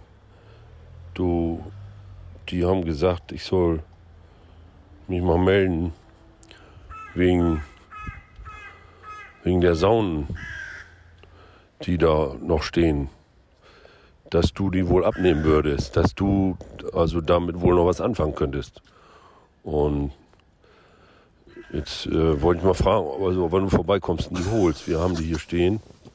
Stehen da so im Moment auch wieder im Regen. Und Toto will die auch loswerden und Biene auch. Und wollte ich fragen, also wann du kommst. Ja, Gabelstapler haben wir jetzt mittlerweile und dann kannst du ja die einfach abholen und Preis finden wir sicher, damit er auch einen guten Punkt. Ich würde jetzt mal pro Sauna sagen, ein Fuffi. Das sind 400. Doch, Geld hast du ja übrig, oder? Und ansonsten kannst du auch mal vorbeikommen. Wir haben, können ja auch in der Garage ein Bierchen trinken, wenn du willst. Ist jedenfalls immer ganz schön mit dir. Haben die auch gesagt. Und die auch. Ja, mach gut. War, äh, war Mario. Irgendwas mit Radio. Tschüss. Ja, ist natürlich toll, dass der sich äh, gemeldet hat und diesen Gruß an dich äh, geschickt hat. Ja, das würde ich richtig lieben. ja, Charlie mich verbindet das jetzt schon ich meine, vier Filme oder so auf die Art miteinander gemacht. Ich weiß gar nicht mehr genau. Ich wollte am Anfang immer, früher konnte er nie, irgendwann konnte er dann endlich. Und dann kommt er auch immer mit seinen Ideen. Also Begräbnis war auch mit einer Idee von ihm, als er gerade aus dem Mecklenburger Begräbnis wiederkam und sagt, ja, und sowas müssen wir machen. So, dann schmeißt er mir das hin und mache ich das dann. Okay. Aber äh, das ist eine ganz tolle Zusammenarbeit, weil er äh, sich so, äh, so wandelt. Also wir haben, glaube ich, in den letzten zwei Jahren über diesen Top-Manager bei Sommer 90 zu Mario äh, so extreme da mit ihm gedreht und vorher diesen ja deutsch-nationalen mal Klassentreffen. Stimmt, ja, stimmt. Auch Klassentreffen war auch so toll. Da wird er lustigerweise von der AfD gefeiert. Das hat ihn ein bisschen frustriert und dachte ich, nein, das ist doch herrlich, wenn die AfD auf ihrem Parteitag Klassentreffen guckt und auf einmal merkt, dass das Ding total abschmiert. Das fände ich, die Gesichter von Frau Weidel würde ich mich sehr darüber freuen. Oh, Klassentreffen. Ich habe erst jetzt bei der Vorbereitung auf, äh, auf diese Sendung mit dir herausgefunden, dass du ja von manchen Sachen auch Serien dann gedreht hast. Ja. Also wir reden jetzt hier ähm, über dieses Material, das entsteht, wenn man zwei Tage durchdreht mit so vielen Kameras, 120, 130 Stunden manchmal, aus denen du dann im Zweifel 90 Minuten machen. Ja, ja, musst. genau. Ja? Und das ist dann auch eine Arbeit von, weiß ich nicht, ein Dreivierteljahr. Wie lange brauchst du für sowas? Ja, Klassentreffen, also wir, wir haben ja ein halbes, dreiviertel Jahr, genau. Schneiden Mann. Mann, Mann. Mhm. Ähm, das ist jetzt gerade nun ausgerechnet nicht in der Mediathek. Was finden wir denn noch in der Mediathek momentan? Klaus das, Kranis, also meinen Paartherapeuten, den finde ich, und Sommer 90 ist auch noch da. Äh, da Lisa Maria Potthoff, äh, Stichwort Sommer 90. Genau, und da ist sie dabei. Deutscher Fernsehpreis, glaube ich, Ja. oder Filmpreis ähm, und, und der Grimme-Preis, Grimme, den gab's genau, ja. dafür. Ja. Ähm, beschreib mal Kranitz, weil das ist, da bist du ja mal wieder vor der Kamera auch. Ja, also Kran ist entstanden äh, tatsächlich, weil nach Wellness für Paare, weil es da um Paartherapie ging und dann hat wir gedacht, oh, da muss man irgendwie weitermachen. Das ist einfach ein super Setting für Improvisation, weil es so überschaubar ist. Zwei Leute, einer gegenüber. Und dann wollte ich äh, auch solide Paartherapie machen. Und dann hieß es aber, nee, wir müssen das komödiantisch kriegen und ein richtiger Therapeut ist aber ja nicht so lustig. Also weil der Na, ja dürfen, dürfen wir da noch mal so eine kleine, Ja, wir haben gerne. wieder einen kleinen Gruß aus der Küche. In dem Fall ist es aus Wellness für Ah ja, okay, Paare, gerne. damit Leute, die das, äh, die deine Arbeit vielleicht noch gar nicht kennen, zumindest mal einen Eindruck haben. Also diese Schauspielerinnen und Schauspieler, die da mitmachen, haben nur ihre Figuren und wissen in etwa, naja, was wissen sie eigentlich? Sie wissen, sie müssen miteinander interagieren als Paare. genau, ja. Und da kommen wunderbare Sachen bei raus. Und äh, das teilt sich natürlich auch wie ein Hörspiel mit, aber es ist natürlich noch ein bisschen schöner, das zu sehen. Aber wir haben jetzt einen ganz kleinen Mini-Ausschnitt. Wir hören Martin Brambach mit wem zusammen? Mit äh, Katharina Marie Schubert. Okay. Hallo. Hallo. Ich würde Sie gerne abholen zur Therapie. Ah, alles klar, wir kommen, ja? Ja, gut. Äh, wo ist denn das Bett? Ist ja nicht so. Er denkt, Sie werden ihn massieren, ne? So sieht's aus. Ihr seid ein Paar, seit wann seid ihr ein Paar? Zehn Jahre. Seit zehn Jahren seid ihr verheiratet? Kinder? Die haben Sie nicht verheiratet, nee. Kinder? Habt ihr Kinder? Leider nein. Leider nein. Ja. Leider nein? Also wir, wir probieren das jetzt schon so seit einer Zeit und so. Klappt nicht richtig. Also wir, wir probieren das eben und so und das ist, äh, äh, also das ist einfach nicht richtig, dass, dass das an mir liegt. Okay. Also wir waren jetzt. Guck mal, da ist die eine von denen. Hallo? Nee, ich hab Therapie. Wir haben Therapie. Ah, Dick, die Fragen kannst du ich ja nicht. Ey, sag mal, guck mal, wir reden jetzt gerade. Entschuldigung, Entschuldigung. Entschuldigung. Ich meine, ich muss ja jetzt mal sagen, er kriegt kein Hoch. Ach so. Er kriegt kein Hoch. Also, entweder er liebt mich nicht mehr oder er hat eine Affäre oder er hat einen Defekt. Ne? Aber im, ähm, Entschuldigung, im, beim, ja beim Arzt, Arzt, da ging es ja, ne? mit irgendwelchen Tittenfrauen, Magazinen. Da ging es ja. So, also muss es ja an mir liegen. Ja, oder an dem Druck? Und Eben. ey, den Druck habe ich auch. Ja, aber Also du musst ja keinen hochkriegen, entschuldige. Ja. Du musst ja, nie einen hochkriegen.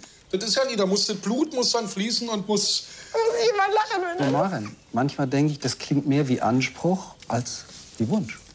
Das war ja ein echter Therapeut, Ja, ne, genau, der es versucht genau. hat. Ja. Aber der war dann natürlich, wie du sagst, nicht ganz so lustig. Nein, also, der, der ist ganz toll. Das ist übrigens ein Therapeut, bei dem ich vorher mal war. Also ein ganz toller Kerl. Richtig. Also du hast dich selbst therapieren lassen. Ja, ich habe äh, Aufstellungen gemacht und der Jörg Pannbecker, der, der ist echt, das war eine entscheidende Wende meines Lebens, wirklich. Über, über, das, über Aufstellung habe ich gefunden, es lief was nicht richtig. Ich bin aus der Schauspielerei raus. Ich wusste nicht, was mache ich jetzt? Dann habe ich irgendwie so seltsame Dinge getan und, und wusste nicht, wird das was mit der Regie? Und ähm, über diese Aufstellung habe ich irgendwie meine Energien gebündelt gekriegt und da war der Jörg Pannbecker ganz entscheidend dabei, hat mir da geholfen. Kannst du mal für Anfänger kurz erklären, was eine Aufstellung ist? Das ist, ähm, wir leben in Systemen. Eine Familie ist ein System, Vater, Mutter, Kind. Und diese Systeme entwickeln Kräfte.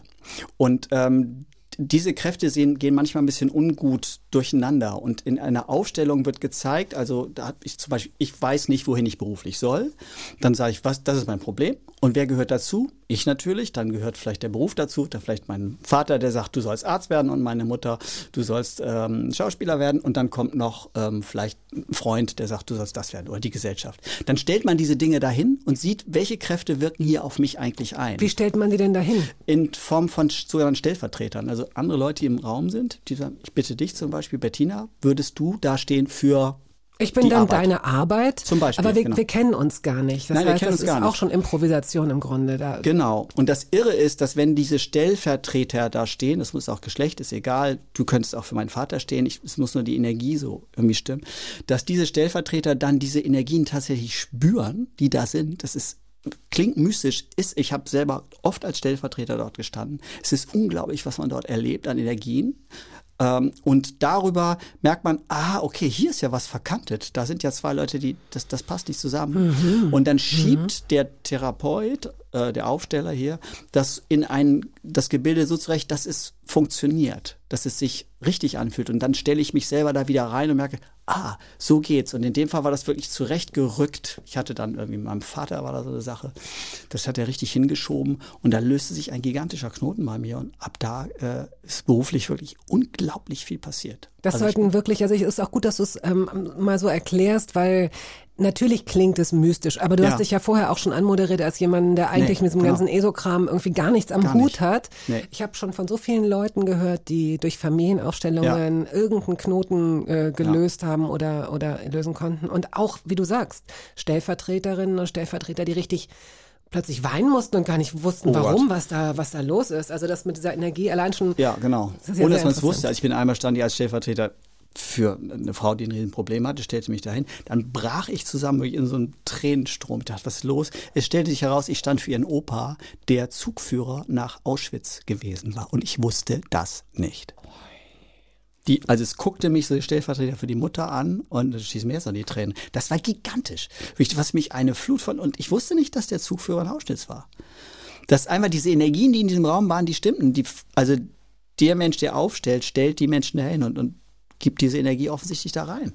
Wahnsinn. Also das, ja, da gibt es schon eine ganze Menge Energien, von denen wir umgeben sind im Leben, äh, die man nicht so richtig verstehen kann. Also, ähm, wer dich bis jetzt noch nicht so kannte, konnte dich, glaube ich, in diesem Gespräch ganz gut kennenlernen. Und wer bis jetzt dran geblieben ist, der teilt auch diesen Humor, den wir haben und möchte jetzt mehr von dir wissen. In der Mediathek finden wir das Begräbnis, eine sechsteilige ARD-Miniserie. Mhm. Ähm, dann Kranitz, das ist eine Mhm. auch ARD Bei Trennung. Geld zurück. Bei Trennung Geld zurück, 1500 Euro. Aber irgendwie schafft er es ja. Auch Bjarne Mädel spielt damit. Ja. Du bist Regisseur und Co-Autor und Hauptdarsteller. Ähm, dann äh, der Sommer 90. Sag noch mal ganz kurz was zu dem. Sommer 90 ist eine Geschichte, die kam tatsächlich auch über Charlie, der auch da mit als Autor mit dabei ist. Ähm, die fängt, also im Sommer 90, als die Mauer gefallen ist, war das, auch so war es in Charlies eigener Biografie, war eine riesen Explosion für die, weil er war äh, gleichzeitig hatte Abitur und die Mauer fiel weg. Also es, die große Freiheit eröffnet sich. Einige Leute konnten diese Freiheit nutzen, um, um wirklich diese ganzen Möglichkeiten wahrzunehmen. Andere hat diese Freiheit erdrückt. Mhm. So, das ist eben so. Für viele war das auf einmal zu viel. Und ähm, Charlie spielt eine Figur, der diese Freiheit eben nutzen konnte und dann raus in die Welt und wurde großer Banker, wahnsinnig erfolgreich, der Turbokapitalist. Dann ist aber damals etwas passiert, was ein unschönes Ereignis, angeblich eine wir wissen nicht, Vergewaltigung, was auch immer. Und die sucht ihn jetzt wieder heim. Und In jetzt dem fährt- Film, muss In dem Film, sagen. genau. Er bekommt die Nachricht, da ist damals was passiert Mhm. und man will ihn erpressen. Mhm. Und jetzt fährt er zurück in seine Vergangenheit, trifft diese ganzen Kumpels und, und Frauen von damals, die bei der Party dabei waren, will rausfinden, was war da los. Ah, ja. Und diese Reise in die Vergangenheit, äh, die machen wir mit ihm zusammen in der Gegenwart. Sehr äh, berührender, ich glaube aber auch teilweise auch sehr unterhaltsamer Film geworden. Sehr lustig auch. So, jetzt haben wir einen Song geopfert. Und du Ja, kannst dir jetzt, okay. du kannst dir jetzt aussuchen, ob wir Leonard Cohen hören oder ein Stück aus dem Film Die Kinder des Monsieur Mathieu. Ach, dann macht das letzte. Es ist ein Song, den du deinem Sohn Genau. widmest, glaube ich. Genau.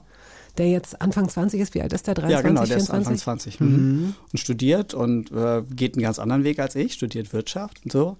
Aber hat, glaube ich, auch ein ganz schön kräftiges ähm, kreatives Potenzial in sich und kämpft, glaube ich, gerade damit, diese beiden Dinge so zusammenzukriegen, Kreativität und Wirtschaft und anders sein als Papa und aber trotzdem irgendwie mögen wir uns auch wirklich und es ist eine andere Art von Ablösung, als die ich von meinen Eltern Mhm. hatte.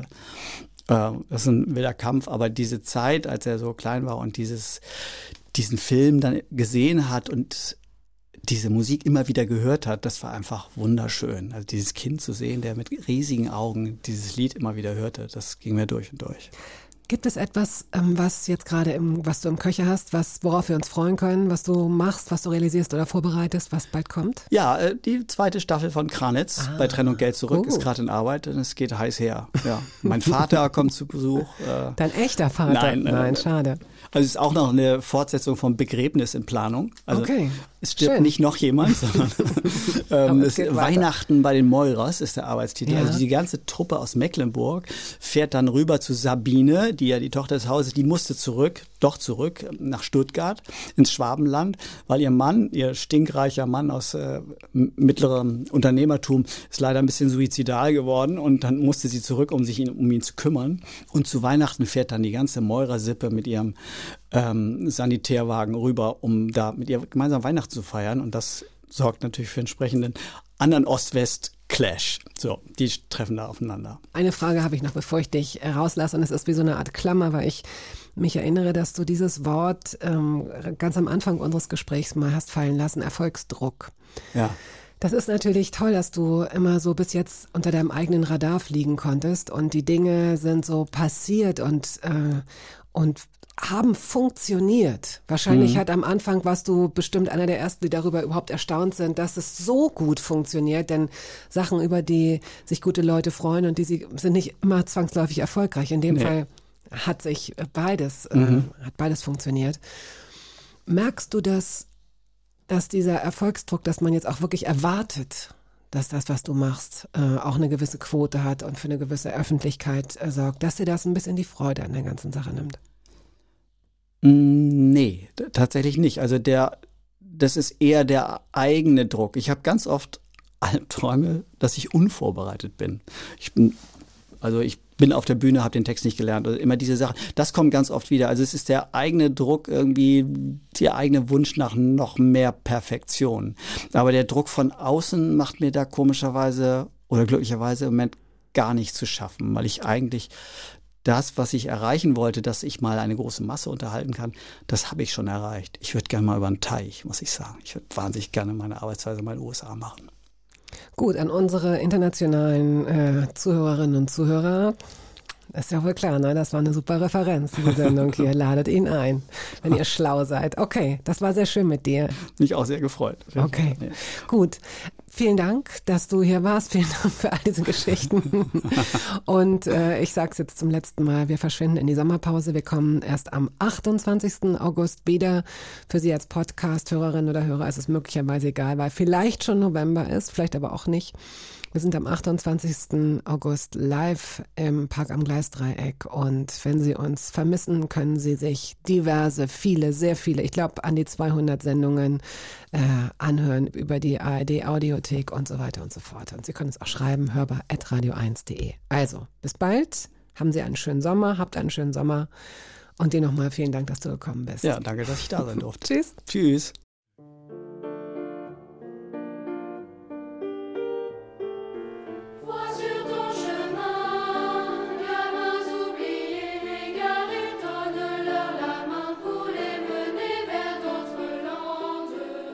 Das war der Podcast der Radiosendung Hörbar Rust. Wir hoffen, dass es Ihnen gefallen hat. Wenn Sie möchten, Sie können ihn abonnieren.